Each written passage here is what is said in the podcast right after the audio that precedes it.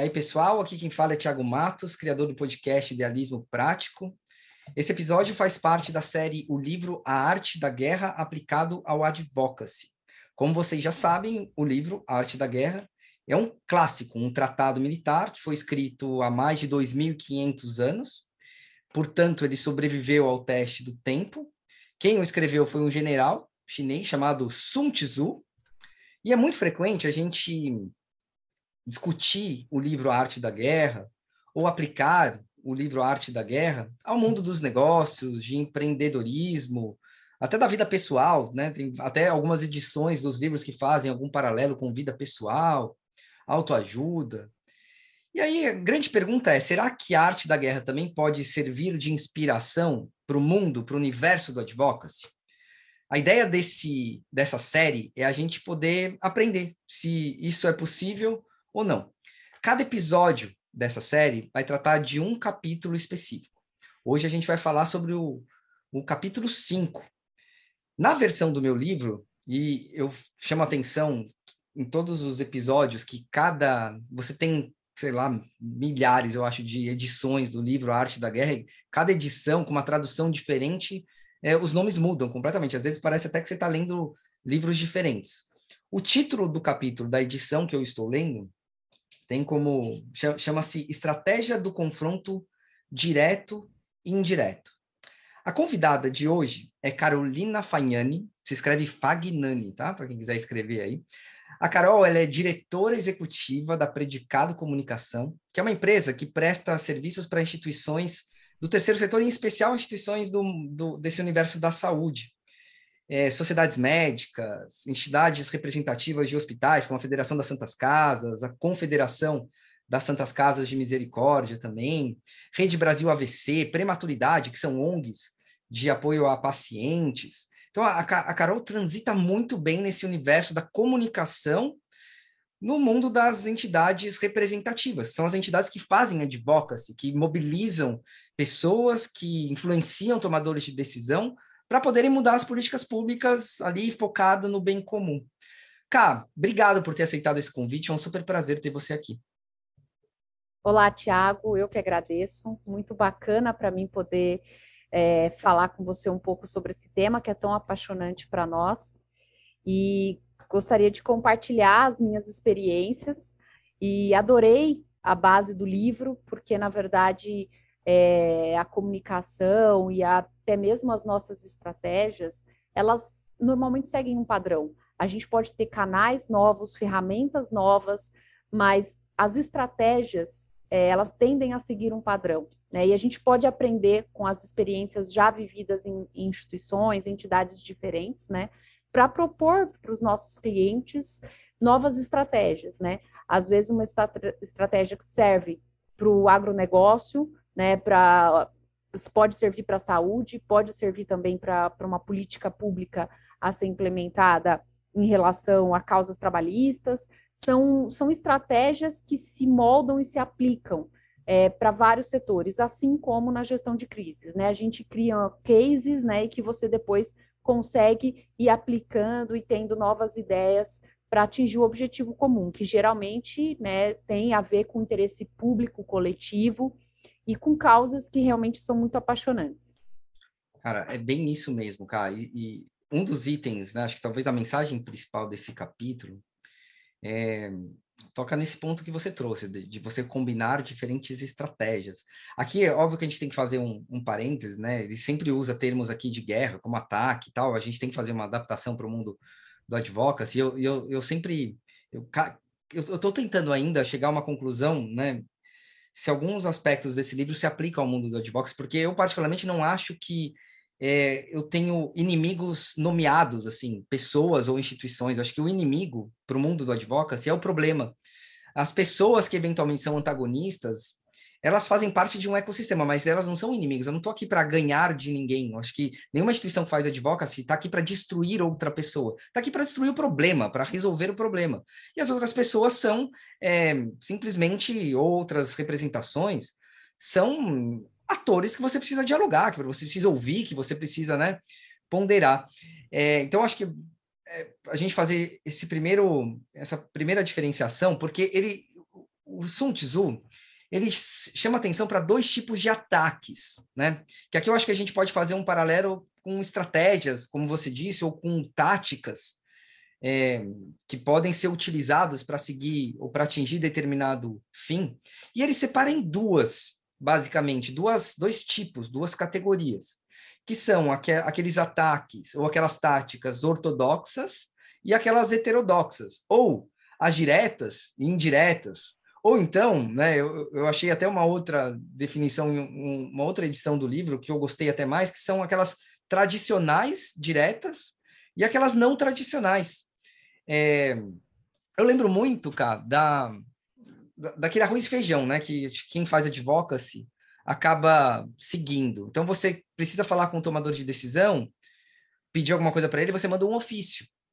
É o tradicional, né? Acho que todo mundo já mandou, todo mundo trabalha com advogado, já mandou um ofício pedindo alguma coisa. Ou já mandou uma carta, ou fez uma carta, carta aberta.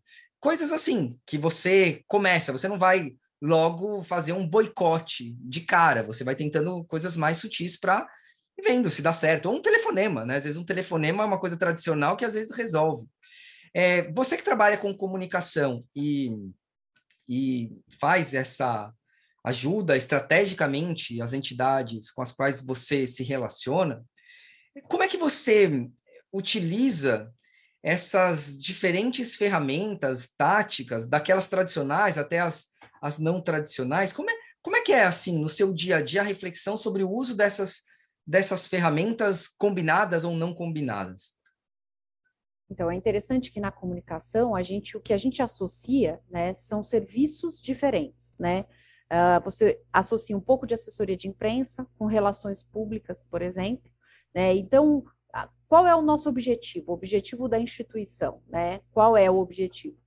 Muitas vezes você tem que fazer as ações que são as clássicas, as tradicionais, de, de, de oficializar, de tornar público né, aquele, aquele posicionamento ou aquela, aquele questionamento. Em paralelo, você utiliza as outras ferramentas que a gente tem disponível. E cada vez mais a gente tem novas ferramentas, né? Então, uh, às vezes me perguntam, é muito comum os clientes perguntarem se hoje a questão das redes sociais e do, do, engajamento violento que a gente tem nas redes sociais, se ela não faz mais sentido do que publicar um artigo no jornal, por exemplo, tá? É, há, há quem tenha dúvida se hoje, né, às vezes um formador de opinião nas suas redes sociais, ele não teria até mais, uh, vai, impacto do que publicar um, num grande veículo de imprensa um artigo de opinião, por exemplo, né? Sim. E, na verdade, são, são ações que dão efeito real quando são somadas, né? Quando são conjuntas, né? Então, Claro que você não vai se antecipar fazendo uma crítica pública se você ainda não tentou diálogo, né? Tem, tem essa estratégia da gente tem que primeiro mediar o conflito, tentar conciliar os interesses, né? Muitas vezes você consegue até se somar àquele outro interesse ao seu e tentar propor algo que seja interessante para os dois. Então, óbvio que existe um planejamento, é necessário sempre uma, um planejamento estratégico, qual, quais são os stakeholders que a gente quer atingir, as implicações políticas nisso, mas eu não tenho dúvida de que a combinação das estratégias clássicas, diretas e as indiretas são fundamentais. Né? Você tem que sempre mostrar e, e surpreender aquilo que você busca, mostrando que você tem um poder e, e consegue ter capilaridade nisso, né? Hoje, por exemplo, seja em qualquer instituição, a mobilização pública ela se dá de várias formas, né? Você hoje, quando você quer uma coisa que seja nacional e que você quer torná-la pública, você tem as esferas, né? Executiva, exec, é, é, na verdade, uh, também a parte legislativa, que é muito importante, né? E você tem também o Ministério Público, mas a gente Sim. tem a sociedade. Então, como que eu vou falar com a sociedade civil? Desde você acionar um líder religioso da sua região, a maçonaria, o Rotary, né, o Lions, é, até você chegar nas esferas maiores. Então, por exemplo, eu quero falar no macro, eu quero publicar um artigo, eu quero mandar um ofício para aquela autoridade, mas eu também vou fazer uma carta pública e vou tentar trazer para o meu lado os principais formadores de opinião no meu setor, ou na minha região, ou na minha cidade. Né? Então, a gente já atuou aqui com causas que são relacionadas, às vezes, não à saúde, mas meio ambiente, enfim, que você, tornando aquilo público, é, o tomador de decisão, ele sabe que está todo mundo atento, ele vai claro. pensar duas vezes. É a opinião vezes. pública, né? Ele, ele fica de olho na opinião pública. E às vezes, acho que o que você está querendo dizer é que não só o público-alvo primário, que é aquele que tem o poder da caneta para tomar decisão, mas o público-alvo secundário, que é aquele que influencia aquele que tem o poder da caneta, é fundamental. É porque às vezes é esse secundário que vai, é, claro, a opinião pública, né, a massa crítica formada, mas às vezes também é o secundário, o influenciador, que vai fazer com que o, o dono da caneta assine aquela, aquela medida que precisa ser assinada. Né? os caminhos, né, de você conquistar exatamente aquele objetivo que você tem na área da comunicação, ele pode ter os interlocutores indiretos. Né? Então, quando você quer, por exemplo, que o governador seja sensibilizado com uma causa, e de repente você tem é, todo o setor, por exemplo, dos professores como funcionários públicos apoiando aquela sua posição, né, você tem um apelo diferenciado. Claro. Não só pela importância daquela classe profissional, mas pela pressão que ela exerce, pelo volume, né? E a gente tem que somar um pouco de tudo, né? O, a, a RP, a, a, o trabalho de relações públicas associado à comunicação, ele vem porque é onde você, onde, o que te permite, né, no relacionamento, no contato, contato com outras instituições, né? Um exemplo clássico, a gente está fazendo um trabalho agora em relação a uma sociedade médica, né? São ortopedistas que é, cuidam de trauma, então que recebem ali o primeiro atendimento do paciente após um acidente grave, um paciente politraumatizado, né? A gente tem um volume muito grande, talvez seria, a gente poderia dizer que é uma epidemia no Brasil, os acidentes de moto, né? E suas sequelas. E a gente entendeu que nós, sociedade, enquanto sociedade médicas, não teríamos força. Mas se a gente somar ao CONASEMES, por exemplo, que reúne os secretários municipais de saúde, onde é o impacto do valor de saúde que é, é, esse tipo de acidente provoca, né, os custos no impacto da, do orçamento de saúde municipal. Se a gente somar é, corporações como SAMU, Corpo de Bombeiros, assim como instituições Sim. como o Ministério da Saúde, a gente pode ter força para propor, por exemplo, novos projetos de lei que vão exigir mais medidas de segurança, né?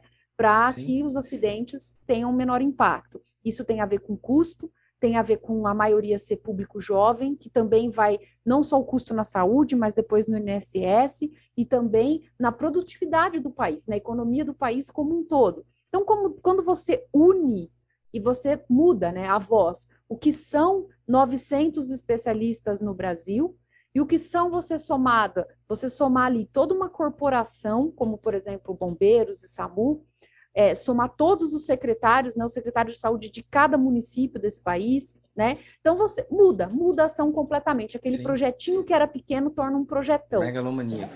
É. Em vez da gente soltar nas nossas redes sociais, que tem 5 mil seguidores, você vai soltar para todo o país, né? Todo mundo vai publicar a mesma coisa, a mesma campanha, o mesmo engajamento, um né? impacto muito maior, né? Uma possibilidade Exatamente. de impacto muito maior além de dividir custos, né, dividir responsabilidades, né, então... Uh, e às vezes eles gente... também estão esperando parceiros, assim, engajados para fazer, né, e junto o útil ao agradável, assim, acaba sendo uma sinergia muito legal.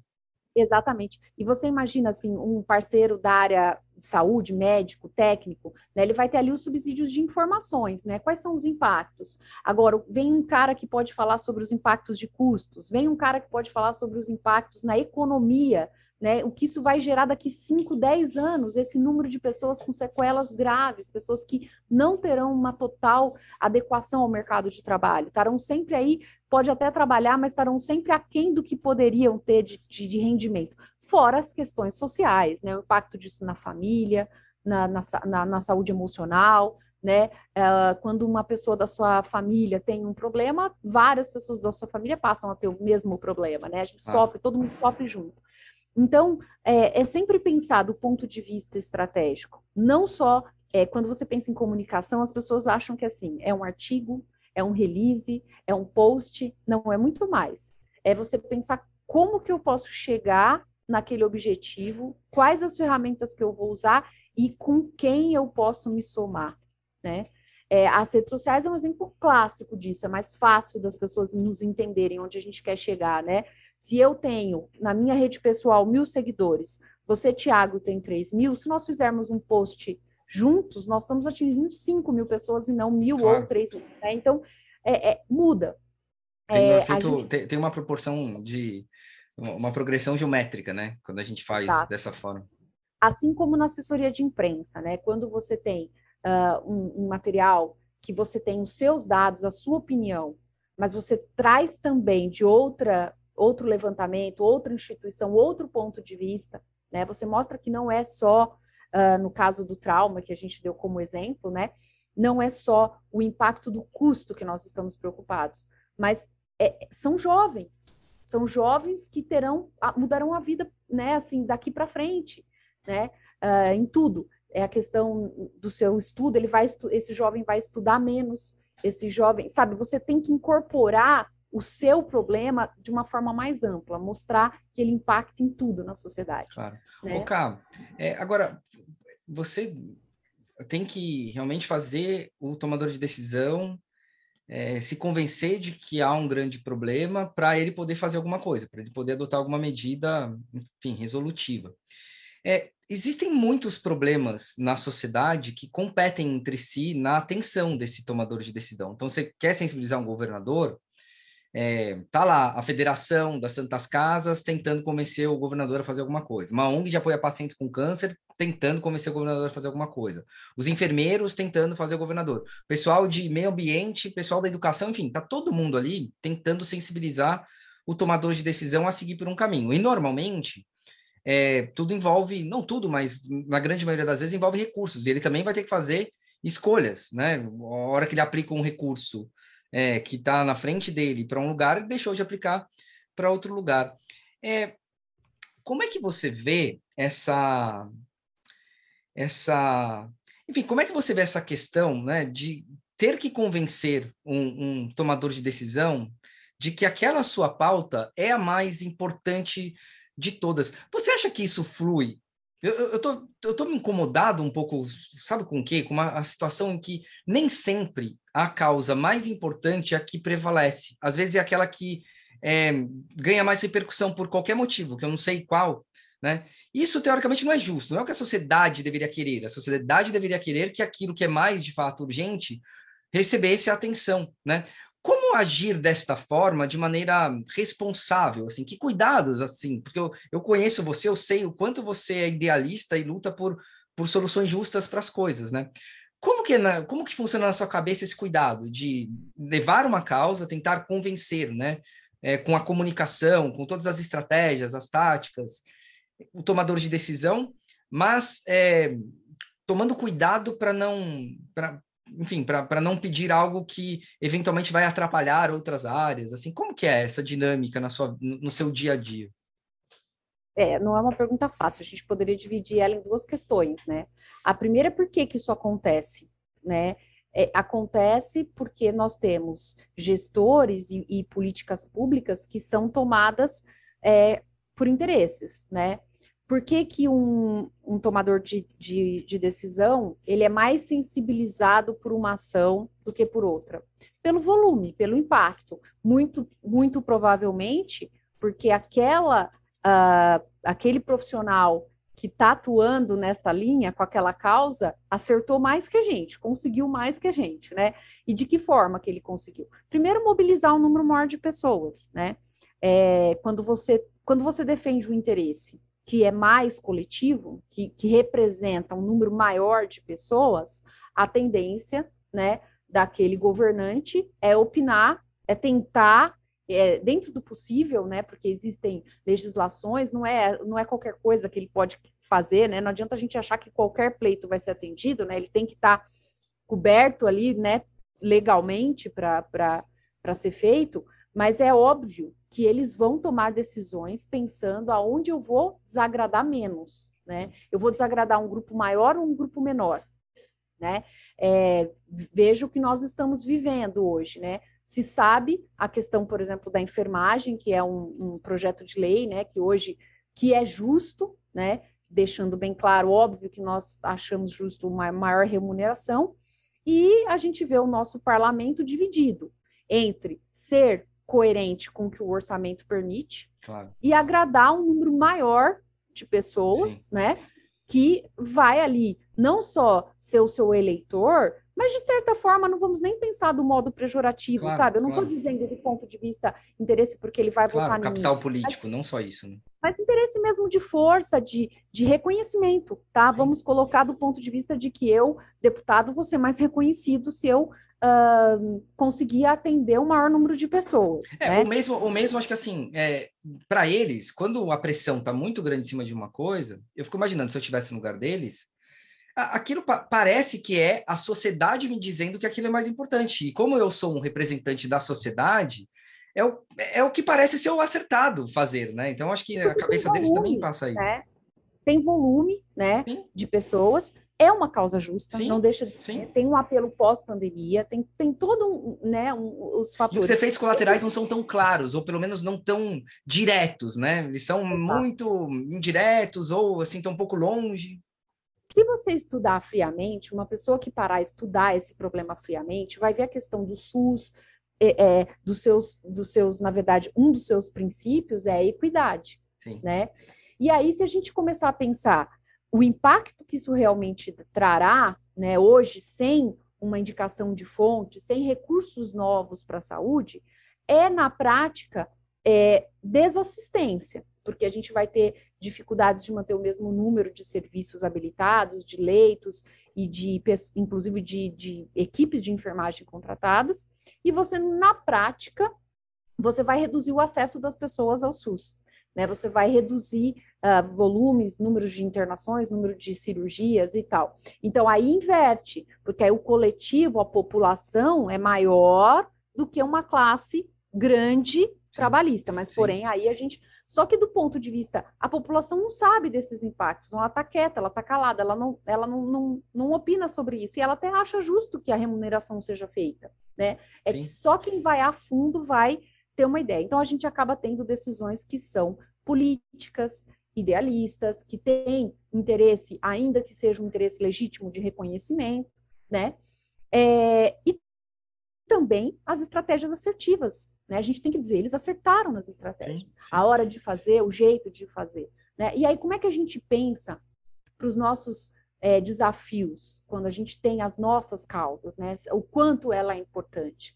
Né? Primeiro, a gente tem que olhar a questão mesmo da se realmente é, ela é justa, se realmente é, dentro da legislação que a gente já tem vigente, ou se a gente quer propor uma mudança nessa legislação, né, se isso faz sentido para a nossa Constituição, o número de pessoas que ela vai impactar, o quanto isso é importante, né? O quanto aquela solução sim, vai sim, impactar sim. nas pessoas, né? E quando você tem isso muito claro, é óbvio que cabe ao governante, né, é, definir as prioridades. Claro. Mas eu acho assim, vai depender muito da consciência de até onde você pode ir.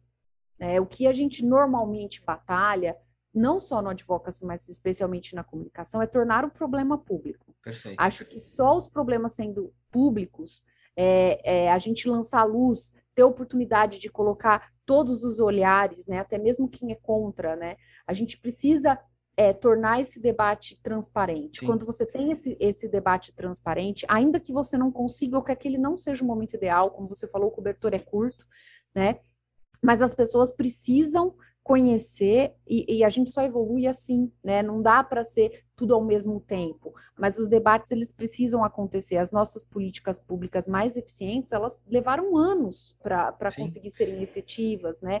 A gente não acha, a gente não pode ter a, a, ilusão de que um problema que a gente tem amanhã a gente vai ter orçamento para isso, amanhã claro. ele vai estar tá, é, é, sendo, mas o processo legislativo nosso é muito lento, judiciário é muito lento. Né? Então, a gente precisa trazer à tona os problemas, conscientizar a população. Quanto mais transparente o assunto, geralmente você também provoca menos problema, sim, porque sim. tem a prevenção. Né? Pelo menos você evita, talvez, aquelas, a, aquela teoria da conspiração. Né? Quando tudo é mais transparente, você evita aquelas críticas hum, sem base nenhuma. Agora, você, você me falou dois pontos que eu acho que são fundamentais. assim, é A transparência, né? Eu acho que ela é, é importante a gente ter as coisas muito claras ali na, na discussão. É, e o outro ponto que você trouxe é a capacidade para o diálogo, assim, ouvir todas as partes, né? Não deixar ninguém de fora. É, eu estava outro dia participando de uma assembleia de condomínio vou sair um pouco da, do assunto principal, mas é, e tava uma discussão o que fazer com a casa do zelador que, enfim, foi desabitada, porque não tem mais zelador. Então tá ali a casa. E como é, um, é uma área comum, você tem que ter aprovação de todo mundo lá da Assembleia para poder destinar a alguma outra coisa. E tinha uma única pessoa ali que não queria transformar a casa em algo que eu já nem lembro mais o que, que era, não sei se era academia, enfim, alguma outra coisa. Alugar, queriam alugar a casa para gerar uma receita a mais para o condomínio. E uma única pessoa não queria. E a gente ficou pensando assim, cara, mas por que, que ela não quer, né? Tinha que ouvir, tinha que ouvir. Era um ator importante ali e ele tem um, uma opinião a respeito, tem uma perspectiva e precisa ser ouvido é, e ponderado. E aí a gente foi tentar entender, assim, por quê? Né? Porque na lógica, assim, por que, que ela não quer? Ela quer o quê? Uma casa vazia? Por que, que ela não quer? E ela estava na expectativa de que haveria um zelador. Ela falou assim: não, eu não quero porque eu gosto, eu quero ter zelador. Mas não tem zelador. Né? Então, não tendo o zelador, o que fazer com aquela, com aquela casa? E por que, ela queria o zelador? Ela queria o zelador porque ela achava que um zelador daria assistência para ela 24 horas. Então, se ela tivesse algum problema às 3 horas da manhã, ela poderia ligar para o zelador na casa dele e ele iria lá. Aí surgiu uma ideia ali naquela, naquela reunião que foi assim, meio que tão simples e genial ao mesmo tempo. Ela falou assim: olha, o que você está querendo é uma assistência 24 horas. Se a gente alugar, a gente vai conseguir ganhar ali, sei lá, 3 mil reais de aluguel. Por mil reais, a gente pode contratar uma empresa terceirizada, que é uma empresa que dá assistência 24 horas para qualquer condômino. Né? Se surgir algum problema, vazamento, coisas assim que não dá para esperar outro dia, você pode entrar em contato e eles vêm imediatamente. O prazo deles chegarem é 30 minutos. Resolvido o problema. Assim, porque você conseguiu entender, deixou muito mais transparente para todo mundo ali qual que era realmente é, a natureza do problema, assim, a natureza do, do, do ponto controvertido, né? Isso acontece demais também, né, na, nas políticas públicas, né, com, com em relação eu... à comunicação. Às vezes todo mundo quer a mesma coisa, mas que nem esse lance dos enfermeiros pagar bem, acho que todos querem pagar bem o enfermeiro, né? É, da onde vai sair esse dinheiro? Eu fico pensando, por que, que eles não fizeram? Né? O ideal não seria todos fazerem algum movimento para aumentar o recurso, que esse recurso fosse destinado aos enfermeiros, coisa do gênero, né? Seria uma alternativa também a isso. Exato. E O cara, você ficou meio muda, assim. Eu não sei se eu não sei se você perdeu aí a, o seu áudio, mas você ficou muda. Tá me ouvindo? Agora tô te ouvindo. Voltou ah, aqui. Desculpa, vamos Tivemos lá. uma interrupção, mas tá tranquilo. Volta pro começo aí, volta pro começo. O seu exemplo é, é, clássico do condomínio. A gente, você não sabe, mas a gente atua aqui no mercado imobiliário também, media conflitos nessa área. É, e é, esse exemplo é muito claro, né? Você podia ali alocar, aquela casa, por exemplo, para um salão de belezas ou um pet shop dentro do condomínio que tar, traria conforto, uma prestação de serviço né, aos moradores. É, mas talvez o que ele queria e o que ele pediu também seja do interesse de todos, mas ninguém tinha pensado. Né? É, por exemplo, a gente viu a história de um condomínio similar com o que você está contando, mas eles transformaram, porque as coisas mudam, né? Nossa vida mudou muito nos últimos anos, e eles transformaram a antiga casa do zelador numa espécie de um, um, uma logística, porque hoje tem muita encomenda que a gente recebe do Mercado Livre o tempo todo, eles não tinham Sim. onde colocar, onde armazenar, e a casa do zelador virou quase que ali um, um correio. Depósito é. da, da, do Mercado Livre, é, excelente. As coisas chegam ali, tem um profissional ali que tria, que separa, avisa, informa, e o, e o morador vai lá retirar né, a sua encomenda. Então, virou uma, uma espécie de uma central logística de entregas, né? É, e, e essa ideia só surgiu porque eles fizeram, na verdade, uma polêmica sobre tirar a portaria 24 horas, né? Colocar as coisas eletrônicas, os porteiros digitais, que é mais barato. Porém, tinha preocupação, porque hoje em dia né, as entregas Quem chegam vai até receber a, a entrega, né? Quem, Quem vai receber a entrega? entrega, né, tal. E aí eles usaram e fizeram a troca com a economia que fizeram, colocaram uma pessoa responsável pelas entregas, né, que monitora, recebe e usa essa, essa central e tal, e resolveu o problema de todo mundo, ficou Olha mais barato, né, resolveu o problema de todo mundo. E isso só aconteceu porque alguém conseguiu ouvir todo mundo, Sim. né? E o nosso trabalho é muito isso, assim, é, é, é virar o holofote, trazer luz àquele problema, identificar todos os pontos. Claro, a gente tem que ter consciência e bom senso para ter pleitos que são plausíveis, né? Assim, é, é, óbvio, né? A gente vê muitas coisas malucas por aí também. Mas contra uma boa argumentação, é difícil você não ceder.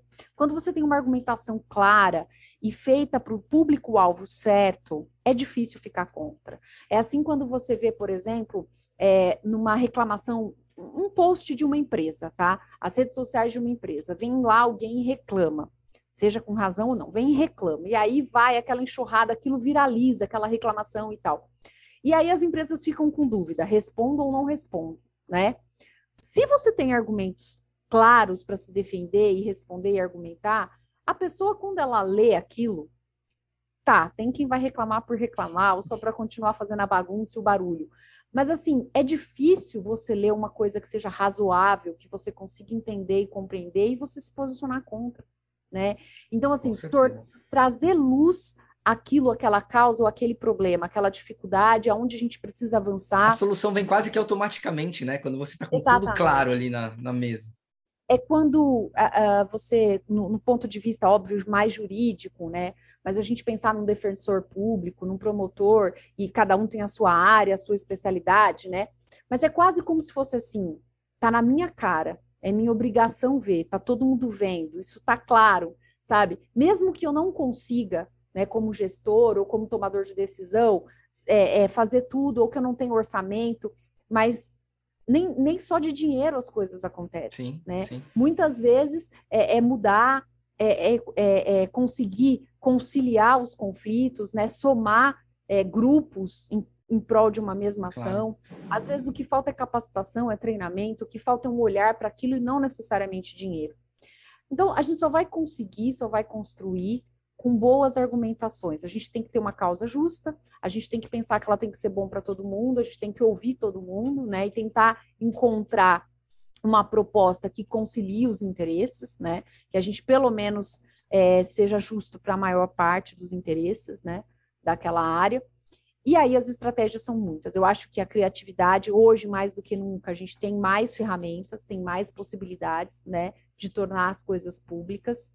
É, tem quem possa. Já vivi situações em que eu podia investir em uma instituição que podia fazer vídeos, podia fazer uma série de ações, até mesmo comprar um espaço publicitário.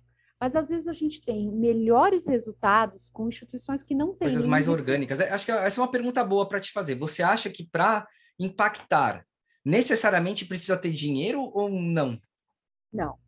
É claro que muda um pouco do do mercado que você quer impactar, o setor que você quer impactar, muda também qual é a sua causa, né? Mas, assim, com certeza a diferença está nas estratégias e na argumentação, e na qualidade dessa argumentação, né? Você tem que ter dados, tem que ter números, é, e não uh, se você pode investir em ferramentas mais caras ou em produzir uh, materiais. Na verdade, assim, é como se fosse assim, antigamente, não era aceitável um vídeo que não fosse de alta qualidade. Hoje não, hoje a gente aceita um vídeo, um áudio, uma entrevista que é feita remotamente, né? Mudou assim, o que importa é a mensagem, não. Claro. Ou, às vezes uma é uma, uma live, né? Eu tava lembrando assim, enquanto você falou, teve uma aconteceu recentemente, o Marcos Mion, ele fez uma postagem na manhã de um determinado dia que o STJ ia fazer uma ia votar sobre um decidir sobre a questão é, do rol da ANS ser taxativo ou exemplificativo. A fala dele, que foi uma fala ali orgânica, uma fala que ele improvisou na hora, de coração, tô nem entrando no mérito se eu concordo ou se eu não concordo com, com ele, assim, mas, mas aquilo ali teve, catapultou, assim, teve uma repercussão tremenda, a ponto de, não sei, não dá para dizer que é causalidade, mas imagino que teve algum efeito, a ponto do STJ pedir vista do processo e esperar um pouquinho para julgar aquilo, para eles repensarem a questão de tamanha a, a, mobilização existente. Eu, uma vez também, fiz uma. E aquilo você não custou nada, tudo bem. Posso dizer que a fala do Marcos Mion, teoricamente, custaria, porque né, ele é um cara.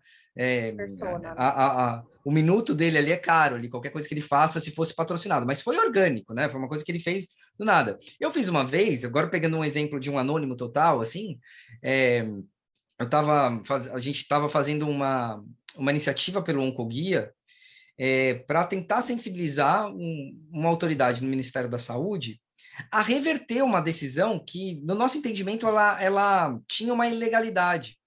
E aí, o que, que a gente fez? O tradicional ofício. Mandamos um ofício lá para pro, pro, a autoridade, esperando que ela respondesse. Só que nesse meio do caminho, a gente falou assim, cara, esse ofício, o cara tem que voltar atrás logo. Se ele não voltar logo, vai perder o time, assim. O, o, o, ofício vai perder o time. E o ofício acaba sendo mais um que entra ali num, num protocolo, vai ser arquivado, vai virar um, um expediente, até chegar no cara, passou a janela. Aí o que, que a gente fez? A gente fez uma, uma coisa assim meio. Foi criativo, né? A gente não sabia se ia dar certo, mas, mas foi assim: olha, vamos mandar um telegrama fonado para ele? É, custa, custa, mas custa, sei lá, cinco reais. A gente ligou, não era nem fonado agora, é na internet. Você pega na internet, entra lá no site dos Correios, pegamos o endereço lá do Ministério, o endereço, exatamente o endereço do gabinete dele, e a gente pôs ali um, cinco, cinco frases, basicamente falando assim: olha, é, esta decisão contraria o artigo tal. O que você deveria ter feito é isso aqui. Isso aqui seria um ponto, seria uma decisão legal, não teria nenhum vício de legalidade. E a gente mandou. Qual que era, o que estava por trás disso? Assim, olha, o ofício realmente vai demorar, vai entrar num limbo ali, é a coisa mais tradicional do mundo. Vamos tentar uma coisa não tão tradicional. Por que o telegrama? Ah, porque telegrama você recebia, pelo menos na época, você recebia quando algum parente seu morria, assim, quando alguém morria e não conseguia se comunicar com você. Pelo menos tradicionalmente era assim que acontecia quando a gente não tinha smartphone, quando a gente não tinha essas coisas pelo menos o cara vai ficar curioso, porque ninguém deve mandar telegrama para ele. Ninguém mais manda telegrama. Você não recebe. Qual, qual, foi a última vez, Carol, que você recebeu um telegrama? Eu acho que eu nunca recebi um telegrama na vida, né? É, e aí ele recebeu e dois dias depois ele voltou atrás da decisão, né? Então assim não foi uma coisa cara, além dos cinco reais ali que você tinha que ter e teve um impacto. E também não foi uma coisa tradicional, né? Então acho que você falando, eu me lembrei desse caso que de fato você pode ter, pode ser que algo caro também gere grandes efeitos, mas coisas baratas, coisas baratas criativas, podem ter impactos surpreendentes também, né? Exato. É a criatividade, né? E a ideia é, é claro que, como, eu, como a gente já falou, a causa, né? A argumentação está sempre em primeiro lugar, né? Claro. gente tem que ter evidência, tem que parar em pé, né? Você não pode pedir é. coisas absurdas, porque uma hora acho que a, a, casa cai. Acho que essa expressão é perfeita, né? Tem que parar em pé. Não dá para você criar políticas públicas que não parem em pé, né? Mas não há limite, né? Na forma em que você pode é, torná-la pública, né? Aí é Sim. que tá.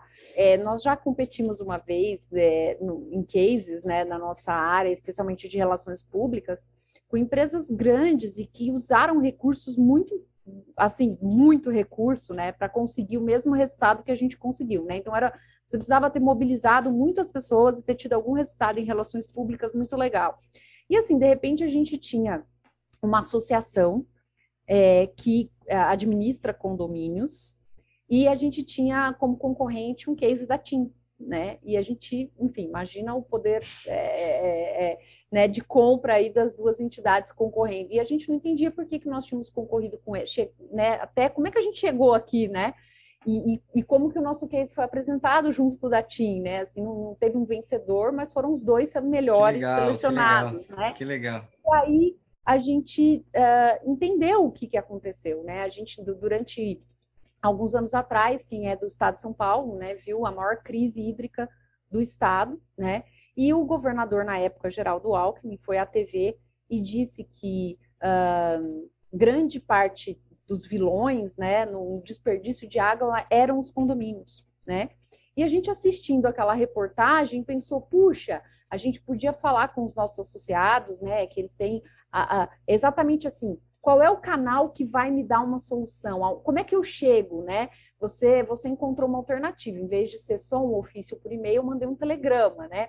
Então a gente pensou uma alternativa. Como é que a gente chega, né, nos condomínios? Uhum. E a Sabesp, ela tinha uma dificuldade. Como é que ela fala com esse público? Claro. Eles estão desperdiçando água, né? Ah, eu faço propaganda na TV, eles não veem. Eu falo, é, eu falo publicamente, o governador fala publicamente, ninguém escuta o que ele está claro, falando, claro. né? Nós vendo essa situação, né, a associação simplesmente pediu uma reunião com o governo do estado e com a Sabesp, uhum. e colocou: eu estou aqui, eu falo diretamente com o meu condomínio, eu sei como eles vão me ouvir, né? Então, assim, me diz o que eu preciso dizer para eles, legal. que eu sou a sua Me use como um vetor, né? Me use como um propagador dessa informação, Exato. porque eu vou fazer chegar e gerar ação. E, né?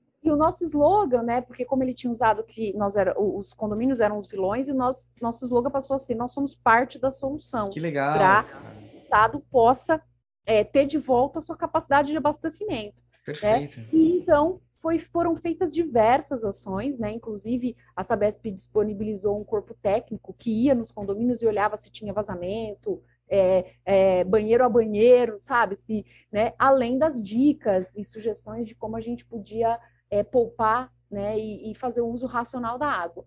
Então, assim, era uma ação que tinha impacto na vida de todos os paulistas, de todo o estado, né?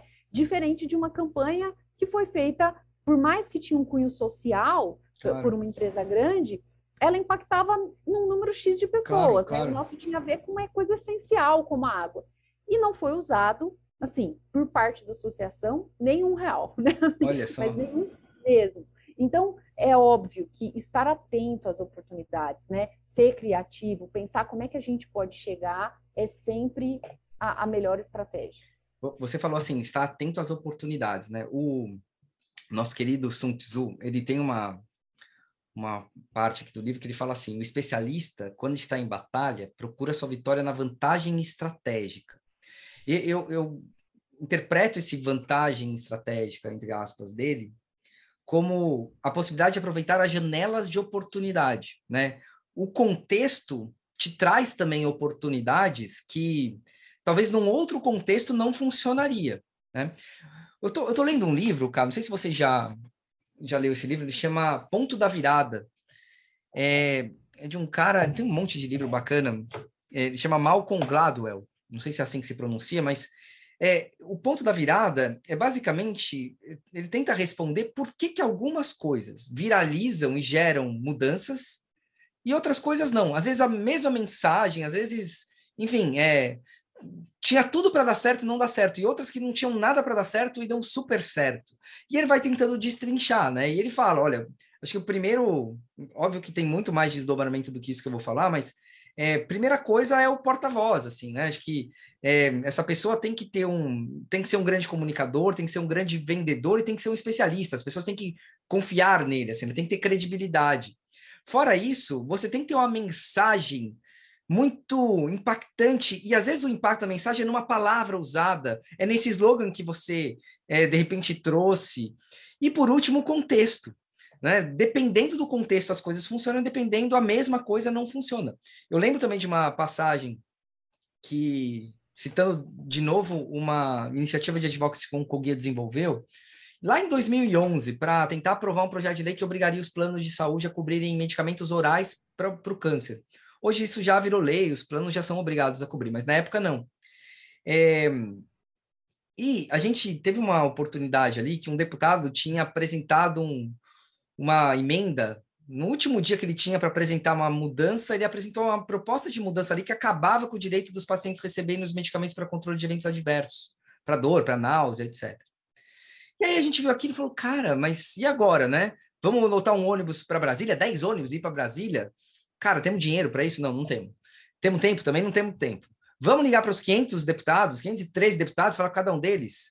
Será que dá tempo? A votação é à tarde. Será que dá tempo? Será que eles, vai, eles vão nos atender? Sim, eles vão nos atender. A gente vai falar com o assessor e a probabilidade do assessor falar com ele vai ser mínima. Então, assim, descartamos. Aí uma pessoa falou assim, cara, vamos ver o Facebook dele?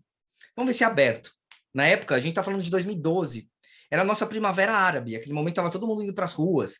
Os políticos não sabiam direito como lidar com a sociedade. Estava uma coisa meio estranha, assim, um momento novo para todo mundo. E aí a gente fez uma postagem falando assim: olha, o deputado apresentou uma proposta aqui de, de mudança no texto que tira o direito dos pacientes terem acesso a essa classe de medicamentos. Se você concorda, ok, tudo bem. Se você não concorda, tá aqui o link da fanpage dele é aberta, você pode deixar um comentário. Está aqui também o telefone do gabinete dele. Se você quiser, você pode entrar em contato com ele.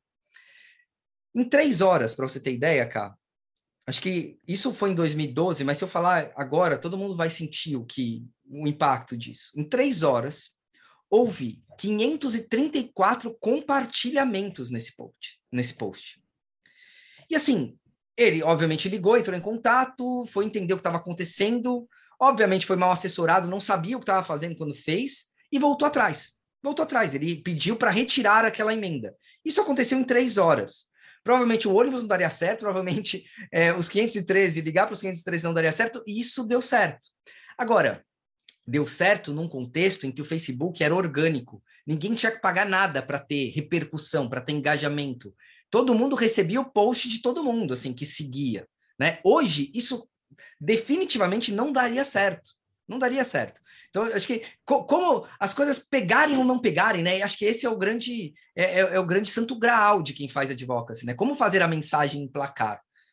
E, e acho que tem um pouco assim a nossa a, as mudanças, não só de, de canais, de ferramentas, né, mas de comportamento também da sociedade, elas influenciam muito nas nossas estratégias, né? A gente não adianta pensar é, é, as soluções elas podem servir, nos inspirar para o futuro, mas serão adaptadas, não tenha dúvida que serão adaptadas. Hoje, a gente teria dificuldade de fazer a mesma ação, que, né, como você mencionou, porque as ferramentas mudaram.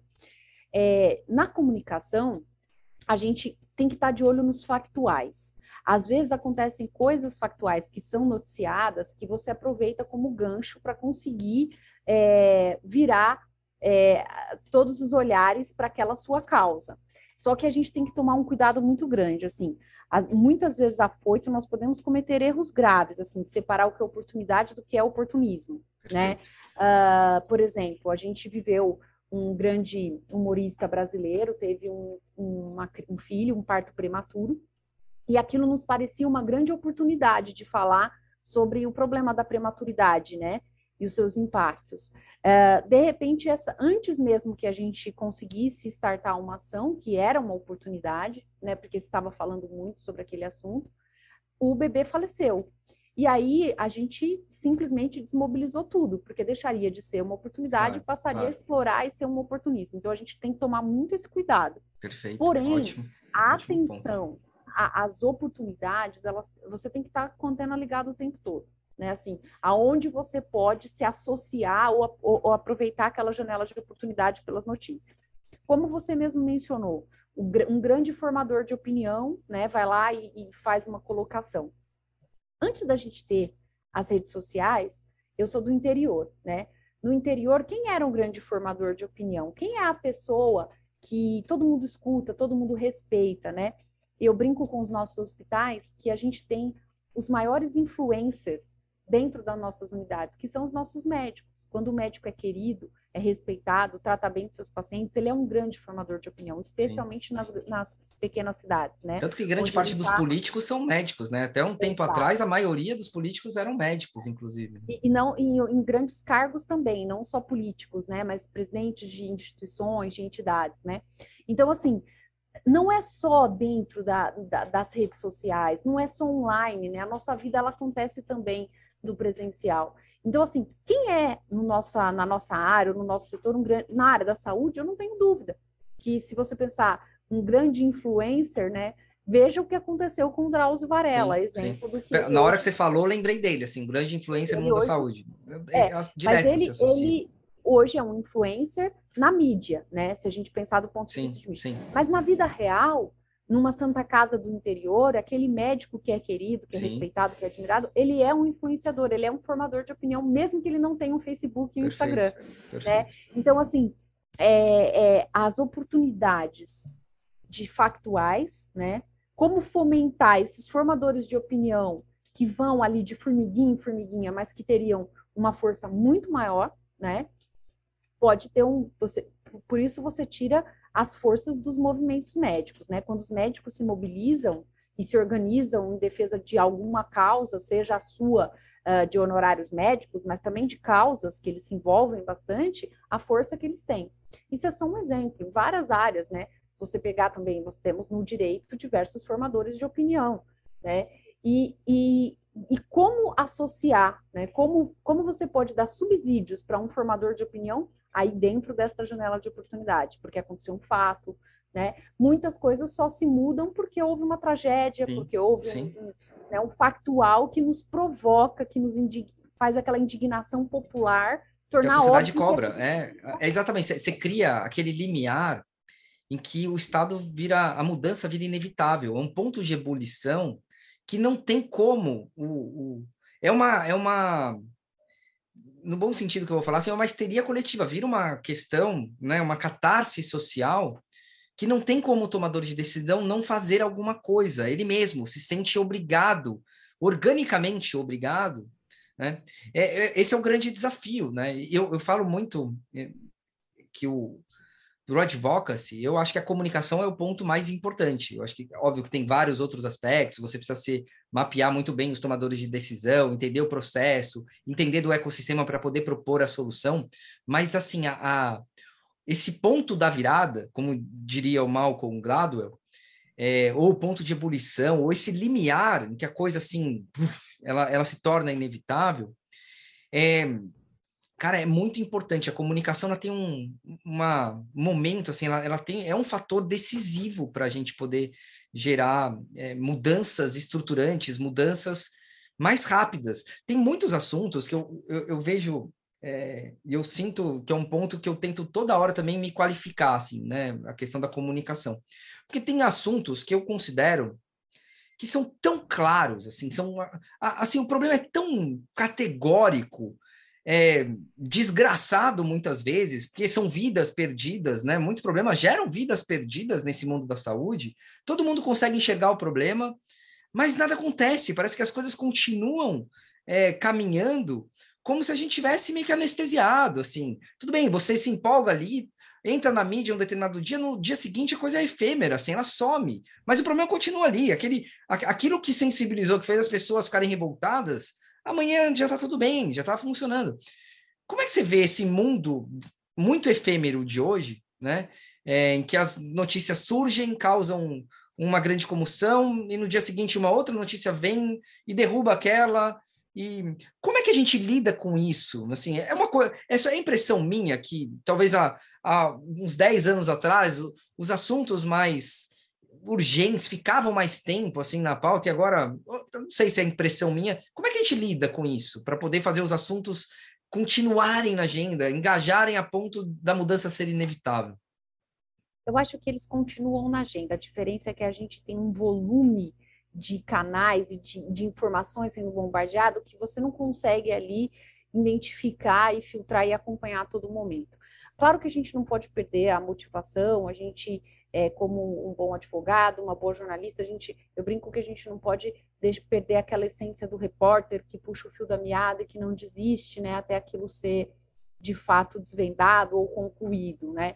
Mas essa sensação que a gente tem é porque a gente tem uma sensação é, um senso comum né, de que as coisas não funcionam no nosso país. Não basta fazer o nosso papel, né? Você vai lá como comunicador ou como advogado, você torna público, você expõe aquele problema, mas é, quem precisava agir não dá sequência, né? E, e a gente se sente é, responsável, né? Parece que o que a gente fez não teve efeito, né? Mas normalmente é porque as responsabilidades né, são de áreas diferentes né? E a gente precisa contar com o bom senso das outras áreas. Muitas vezes a nós cabe tornar público, né? Mas aí você precisa ter um defensor público que tome para si aquilo, você precisa ter um gestor que, que compreenda e entenda que aquilo precisa andar, que aquilo precisa ser um processo, né? É, e o que eu acho que a gente tem que dar condições que a gente só vai conseguir com a sociedade civil bem organizada, né? Quando você, por exemplo, dar condições para uma ONG, como a gente atua em algumas ONGs, né? A gente tem que ter alguém cuidando de cada coisa. Não dá para esperar só da imprensa, esperar sim, só sim. de um legislador. A gente tem que ter, na verdade, grupos que uh, tenham condições de trabalhar, que a gente sabe que não é fácil, os recursos para que essas pessoas possam profissionalmente e, e pessoas qualificadas possam se dedicar, né? Mas só funciona e só caminha quando tem isso. Então, assim, isso é movido pela sociedade, né, pela sociedade civil, por pessoas que vivenciaram o problema, né, as, as grandes causas, né, as, as grandes entidades e ONGs que funcionam nesse país são motivadas muitas vezes por familiares, pessoas que perderam entes queridos, sim, sim. né, que é, sem essa motivação pessoal não, é, não, não vejo outro caminho, né? Quando essas ONGs elas têm possibilidade, eu, eu vejo muito a responsabilidade das empresas. Tem um interesse ou não, tá? Mas o papel das empresas ele é fundamental. É, eu, eu vivi um momento em que as empresas podiam apoiar as entidades. Depois vivi um momento em que parecia assim que nós éramos criminosos se aceitássemos o patrocínio de uma indústria, mesmo que fizesse de forma ética e correta. E hoje já não. Hoje a gente tem, felizmente, caminhamos, né, para compliances e para é, processos que nos permitem né, ter o investimento da indústria, de empresas, né, apoiando essas instituições. Porque só com instituições fortes, é, com profissionais sim, capacitados, sim. e eles precisam ser remunerados, nós teremos boas causas caminhando. É verdade. Né? E eu acho que é, é o que você falou, né? A causa não Cada pode um tem parar. Seu papel, né? E a gente, assim, nós não podemos perder essa, essa vontade, esse brilho no olhar de fazer a nossa parte, né? mas é óbvio que é uh, um sistema mais complexo e maior para ele dar resultado, né? E eu acredito que, especialmente hoje, na evolução das empresas, né, que, que, que entendem como seu papel social e fazem de forma ética o investimento nesses grupos da, organizados da sociedade civil e que mantém isso aceso e acompanha e mantém é, porque essas causas normalmente elas precisam de periodicidade. A gente não tem sim, um único problema. Sim. Às vezes a gente tem uma vitória aqui, mas a gente tem outros muitos. Sim, são etapas, né? São etapas. São etapas, né? Então eu acho que a gente precisa tornar público, fazer o nosso papel, né? E a gente precisa estimular e deixar claro que a transparência e a atuação das empresas e das indústrias de forma ética junto da sociedade civil é o que vai transformar. Eu concordo com você. Eu, acho que esse papel de todos os atores, né? Atores que historicamente tinham a tendência de ficarem mais é, longe dos holofotes, né? As empresas às vezes não queriam aparecer muito porque iam achar que tinham interesse. Eu acho assim, a hora que você dá luz a tudo, já dizem, né? Já tem um ditado que diz que a, a luz do sol é o maior, é o melhor detergente. A transparência é o melhor detergente para a gente poder é, entender o que realmente é o problema e, a partir daí, também pensar na melhor solução. E a transparência é de todos. Acho que todos têm que jogar limpo nessa, nessa, nesse cenário, né, nesse ecossistema em que a gente acaba vivendo e no qual há uma série de problemas. Eu gostei muito do que você falou sobre o papel das organizações serem consistentes, né, delas estarem é, toda hora provocando, colocando o assunto na pauta. Eu gosto muito da expressão assim, repetição tem poder. Eu acho que você tem que repetir várias vezes, de formas diferentes, a mesma coisa, porque isso vai gerando massa crítica. Aproximação também é uma outra coisa que eu acredito muito. A gente, como terceiro setor, a gente não pode esperar por alguém. A gente tem que estar, tá, a aproximação tem que estar sempre com a gente. Nem que a aproximação seja assim, preciso ligar para o fulano que me prometeu, encaminharam alguma coisa. Semana passada não me encaminhou. A aproximação sempre tem que estar com a gente, porque se a gente apostar na espera de um milagre ou de um super-herói, a gente vai ficar esperando, porque super-herói já existe, assim. O último super-herói que existiu na minha vida, pelo menos, o Chapolin Colorado, hoje não existe mais, assim, entendeu? Então, a gente é, precisa entender que as mudanças não vão nascer em função de uma de um milagre, de uma varinha mágica ou de um super-herói, mas porque às vezes a gente vai dar um empurrãozinho e esse empurrãozinho é suficiente para gerar um efeito cascata. A gente não sabe quando que aquele efeito cascata vai ser gerado, mas é na repetição, é numa tentativa, é noutra tentativa, em alguma coisa, né? é muito empírico isso que eu estou falando, mas eu acho que pelo menos todas as vezes que eu participei de iniciativas que deram certo, deram algum resultado. Claro que nenhuma política pública vai nascer ou se manter perfeita, longe de querer dizer aqui que, que criei soluções né, eternas e, e tal, mas assim, sempre que eu percebi avanços em causas que eu atuei, ela ocorreu por causa disso, por causa de uma consistência, insistência, repetição é exatamente, né? Exatamente. Eu acho que esse, não que é um segredo do sucesso, mas eu acho que não há sucesso sem isso, assim, sabe? Se você não fizer isso, eu acho que assim é muito improvável que você consiga gerar a massa crítica e gerar aquele ponto de ebulição, né? Cara, eu e queria que você falasse um pouquinho sobre isso e eu sei que já estamos também aqui na hora, mas queria ouvir um pouco você sobre essa sobre essa questão. Que, que, a força de vontade, a determinação, o foco, né, e essa, essa nossa, esse, esse brilho no olhar, ele sempre é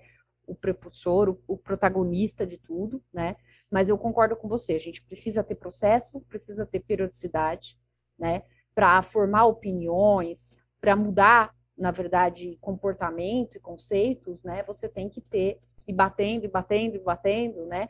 E, e claro, as coisas mudam, é, é, mudam. A gente às vezes consegue uma primeira etapa, né? Para depois avançar para uma outra segunda etapa, né? Não tem como ser diferente. É, eu acredito que tanto as organizações como os profissionais que atuam como a gente nessas frentes, né, a, o que o nosso combustível são as, as pequenas vitórias, né?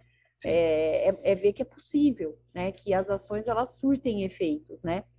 Então a gente não pode perder esse foco. Óbvio que não é fácil, né? Especialmente quando a gente tem embates políticos, né? E ideológicos mas a gente não pode deixar de acreditar. Há, há muitas causas, há muitas coisas para serem defendidas, né?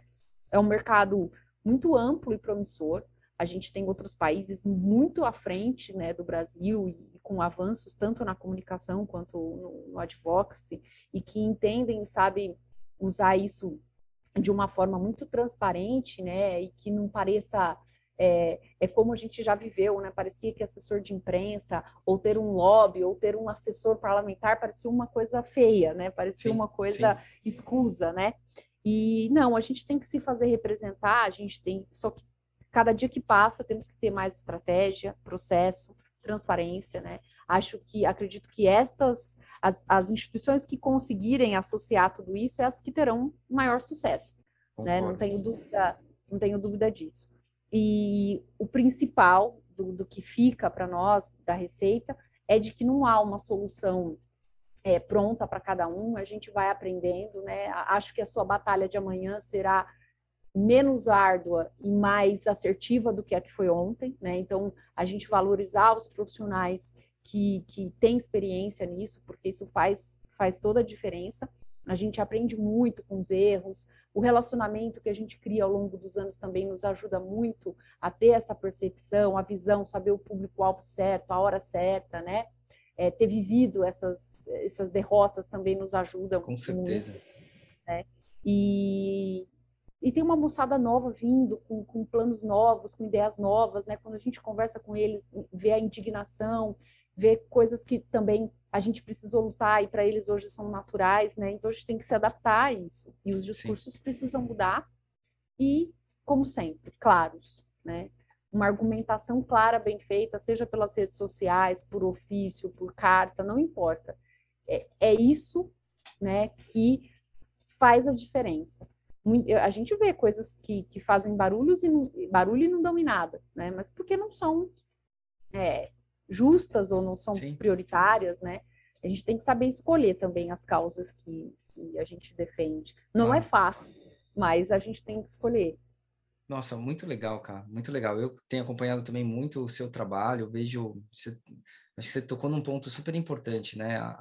Como os nossos erros, como os nossos fracassos também é, nos trazem grandes lições. Parece uma coisa meio meio mentoria, coaching, assim, mas Cara, é muito, é, é, muito verdadeiro, né? Eu vejo, às vezes, quando a gente discute sobre questões, por exemplo, dos hospitais filantrópicos, é, já tentamos coisas lá atrás que a gente vê e fala, nossa, como que eu fiz aquilo, assim, como que eu tive aquela ideia?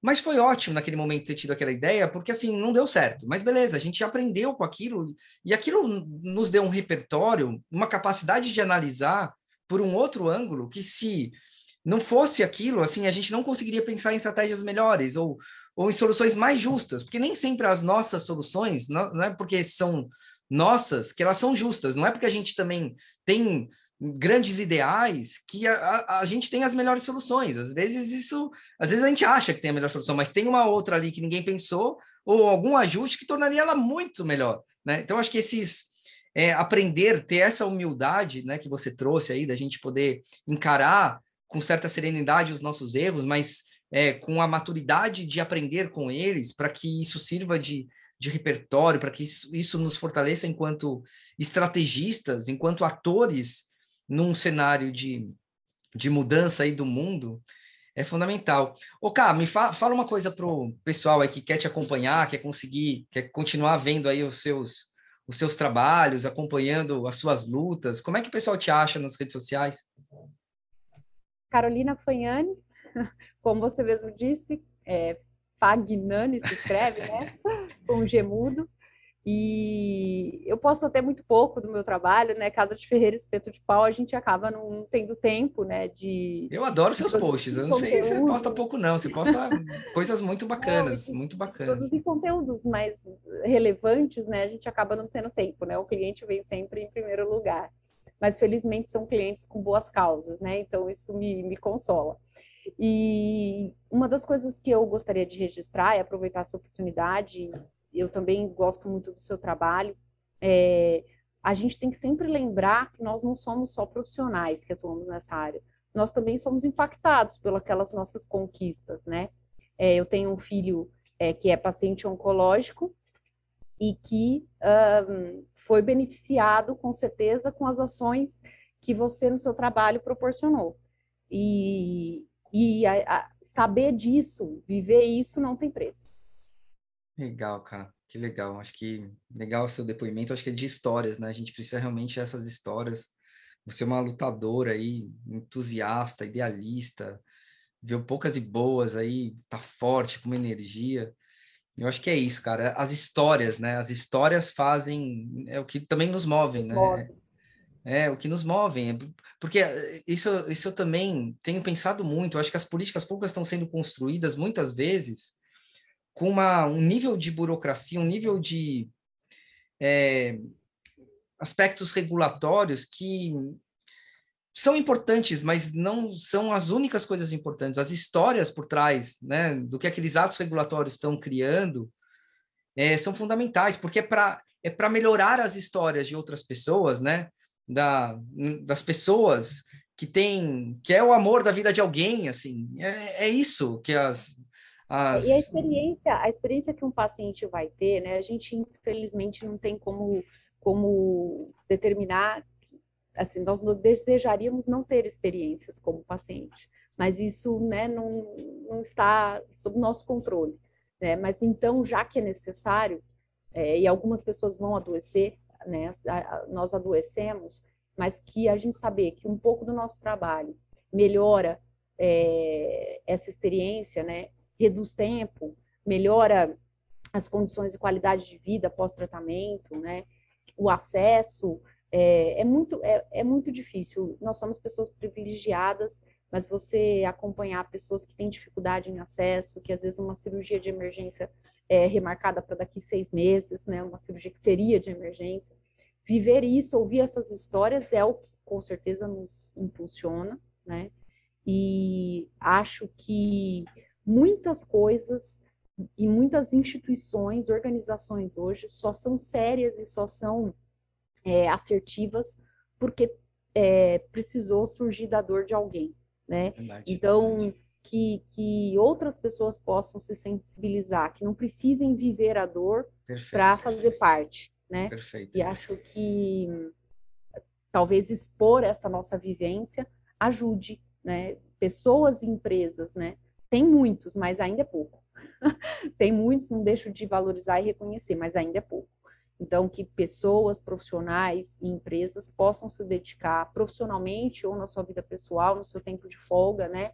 É, não precise viver a dor para destinar parte do seu tempo, parte da sua capacidade, né? Em prol de que a gente tenha uma saúde mais justa, e não só saúde, né? A gente não, não trabalha só com causas na área da saúde, mas causas também ambientais, causas de, que, do direito das pessoas, né, que são muitos, né, mas sem dúvida a saúde nos toca de uma forma diferente. Claro. Eu lembrei de uma frase que um amigo meu, oncologista, o Rafael Calix, é, disse uma vez, né, tentando mobilizar as pessoas, ele falou assim, olha, usa, você está saudável, ou você ainda tem energia, ainda que não esteja tão saudável, assim, pega essa energia, assim, que você tem aí sobrando e use para poder ter essa mentalidade de ajudar a melhorar o mundo, né? A mobilizar aí nas causas mais justas. É, eu acho que, tentando também acrescentar um pouco mais, use essa energia para para estabelecer uma mentalidade na vida de advocacy, de tudo aquilo que você fizer, ver se aquilo vai ajudar a melhorar é, em efeito cascata, assim, a, a, a humanidade.